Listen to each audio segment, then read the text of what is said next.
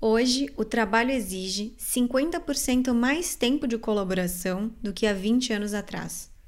Logo, contratar indivíduos talentosos não é o suficiente. Eles precisam ser capazes de trabalhar bem juntos. Não só nas organizações, mas também nos times esportivos, a colaboração entre jogadores é um grande diferencial nos resultados de uma equipe. Um time que conta com talento isolado certamente performa menos que um time que conta com talentos entrosados e alinhados ao objetivo. Mas de onde surge a colaboração? Tem mais a ver com as pessoas ou com o ambiente? Será que para colaborar preciso perder um pouco da minha autonomia? Será que tem um perfil mais colaborativo que outro? No final do dia, será que os negócios estão em busca de colaboração de fato? E como a tecnologia entra nisso tudo? No episódio de hoje, vamos falar sobre autonomia, colaboração e o futuro do trabalho. Novos futuros. Cuidar hoje para transformar o amanhã. Abrimos esse episódio com uma citação da professora de liderança e gestão na Harvard Business School, Amy Edmondson, que em seu livro The Fearless Organization aborda a questão da segurança psicológica para a construção de uma organização saudável, colaborativa e capaz de responder continuamente às mudanças. Segundo ela, para que o conhecimento floresça dentro das organizações, o espaço de trabalho deve ser um espaço onde as pessoas se sintam capazes de compartilhar o que sabem. Isso significa que elas possam dividir preocupações, questões, equívocos, erros e ideias em elaboração. Para ela, na maioria dos espaços de trabalho, ainda tem gente se contendo, relutante em dizer ou perguntar algo que possa de alguma forma fazer com que sejam mal vistas. Ainda tem muito jogo de poder e desconfiança. Ela defende que é por meio da segurança psicológica que essas condutas de medo, silêncio, isolamento e até ceticismo podem ser transformadas para que de fato seja possível criar colaboração. Afinal de contas, todos nós sabemos que conforme as empresas se tornam mais globais e complexas, cada vez mais o trabalho é feito em equipe. Talvez a palavra medo possa soar muito forte aqui. Se você lidera pessoas, pode estar pensando: não, as pessoas não sentem medo de mim. Acontece que a ansiedade e o medo em nós, humanos, surge de um lugar muito delicado e subjetivo em nós. Não é tão lógico. Um líder não precisa ser uma ameaça concreta e real.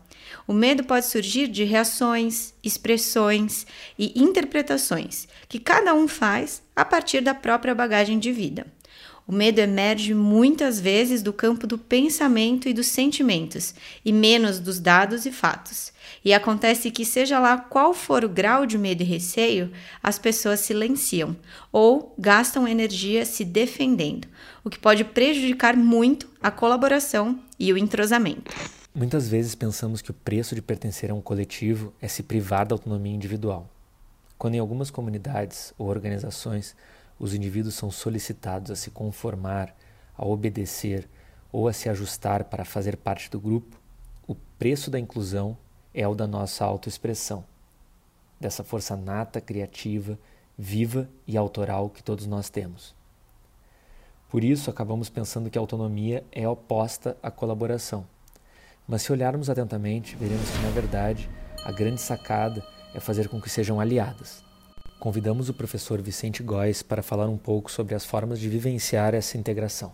Uma coisa interessante sobre autonomia e colaboração é que não só elas não são excludentes, como ao contrário, são a própria dinâmica de desenvolvimento da vida. E se nós seres humanos somos vivos, somos um sistema vivo e um sistema complexo. Quer dizer, enquanto a gente encarar que é, é autonomia e colaboração são valores para nós, a gente vai sempre julgar a performance individual, a gente vai impor nossos próprios vieses nesse olhar para o outro, e a gente vai seguir uma idealização abstrata, um conceito. Né? O que eu acho que é autonomia e o que eu acho que é colaboração. Então, não dá muito para a gente descrever autonomia e colaboração e esperar que esses comportamentos apareçam como que por instrução, né? É, podemos pensar essas coisas como propriedades, características de um ambiente relacional. Por isso vale a pena trazer essa visão sistêmica e da complexidade para isso, porque nesse prisma a gente vê que autonomia e colaboração são esse motor de variação de experiências e de um fluxo de informações. E quando essas coisas estão juntas, né, uma variação de experiências e um, um, uma circulação das informações, as estruturas vão aprendendo e se adaptando. Né? Então, as estruturas das nossas relações, como cada um é, se o vínculo é de equipe, de família, uma relação amorosa, né? traz uma, uma organização para esse sistema, uma finalidade. Dentro disso, cada parte do sistema se comporta, tem a sua própria experiência. Né? Então, cada pessoa de uma equipe é um centro processador único que só eu tenho a minha vivência do meu contexto. Só eu processo todas as informações do meu contexto que passam por mim, inclusive as, subje as subjetivas. Né? Qual que é o meu feeling do meu contexto, o que, que eu achei de tal pessoa ou de tal reunião. Né? Isso, isso diz respeito a uma autonomia que está embutida né, no processo da vida. Um organismo se comporta, e porque ele se comporta, as estruturas dele têm aquela informação. Né? Do outro lado, a gente tem colaboração, quer dizer, do ponto de vista de sistemas, tudo é colaboração. É impossível não existir colaboração, né? porque cada ação de cada indivíduo faz outros indivíduos responderem. Né? Então, a colaboração tem mais a ver com a clareza e, né, e a, com a saúde dessa circulação de informações das experiências. Nessa mesma linha que o Vicente trouxe, a própria biologia nos revela que a independência não é um conceito que explique o mundo vivo, é mais um conceito político que criamos. Isso quer dizer que os indivíduos não podem sobreviver sozinhos. Você já pensou em como a sua vida está moldada hoje? Com quantas pessoas você precisa contar para atender às suas necessidades? desde o prato que você come, a roupa que veste, até a energia e a água que abastecem sua morada? No livro Liderança para Tempos de Incerteza, a Margaret Whitley apresenta um paradoxo, o do individualismo e da associação. Como isso acontece? Os indivíduos vão descobrindo como ficar juntos de um jeito que os favoreça. Nem agem de um instinto cego de autopreservação, nem como recipientes passivos das exigências dos outros. A maior aflição que eu escuto dos líderes de empresa, clientes, parceiros e amigos de trabalho é: se der muita autonomia, vamos perder o controle. E eu entendo essa angústia, principalmente quando estamos falando de um volume muito grande de pessoas que não está acostumado a se responsabilizar para poder desfrutar da autonomia. Podemos pensar então em ciclos de evolução e maturidade para a construção deste ambiente de autonomia e colaboração. Seja na nossa vida particular, seja na vida de uma organização, seja na vida de uma família, esses ciclos de amadurecimento são fundamentais. Amadurecer requer tempo, mas não significa que alguém é mais maduro porque tem mais idade. Maturidade é diferente de envelhecimento. Construir nossa maturidade é um caminho de autorresponsabilização, uma investigação honesta, de aprendizagem contínua, de humildade e de interrelações, porque é na interação com os outros com o ambiente, com o entorno, que eu descubro novas perspectivas. No livro Os Sete Hábitos de uma Pessoa Altamente Eficaz, de Stephen Covey, ele apresenta o contínuo da maturidade, em uma crescente que vai da dependência para a independência, até alcançar a interdependência.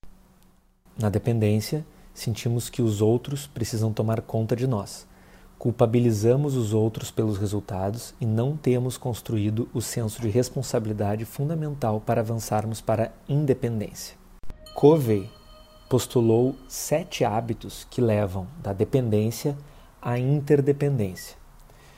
Ele separou esses hábitos primeiro para alcançar a independência e depois transformá-la em interdependência. Então vamos conhecer a ordem desses hábitos.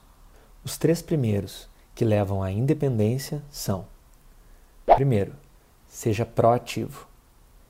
Segundo, tenha clareza do seu objetivo. E terceiro, priorize o que é mais importante para você. Depois desses três hábitos, Covey reflete mais três que direcionam a relação para a interdependência, através de alguns avanços. Quarto hábito: pense ganha-ganha.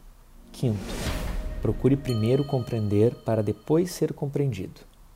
E sexto, crie sinergia. Depois desses seis hábitos, Covey lança um sétimo que abraça todos os outros. Ele se chama Afine um instrumento. É como desenvolver uma atitude constante de vigília, de autocuidado e de escolhas saudáveis e curativas para a sua vida. Então vamos escutar a professora e consultora Sueli Rocha falar sobre essa crescente e a importância de compartilhamento e coevolução.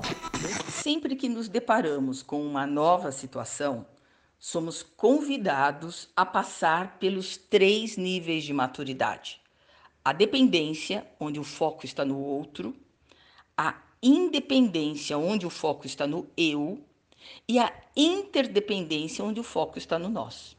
Por isso, chamamos de contínuo da maturidade.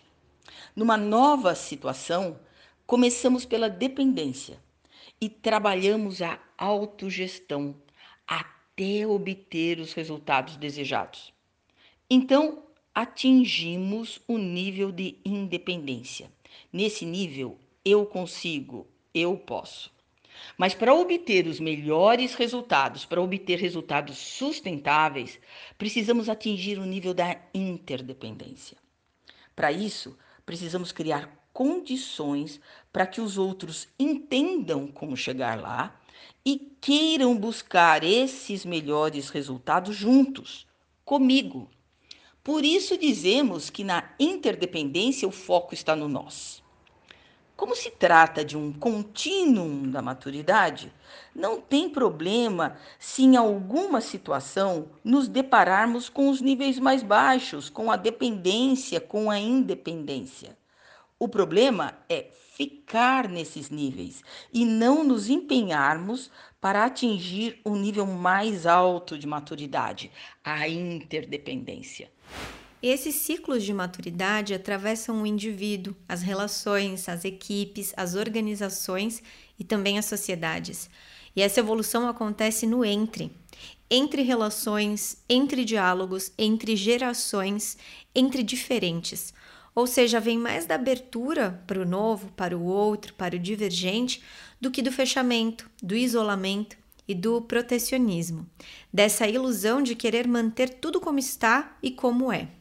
Quero dizer que esses avanços de maturidade vêm da mudança, não necessariamente de uma disrupção, mas de uma aprendizagem contínua, de agregar novos entendimentos, de apropriar novas leituras, de somar outras formas, de desenvolver outras linguagens. Quais novas alfabetizações se fazem necessárias para esse momento atual? Alfabetização emocional?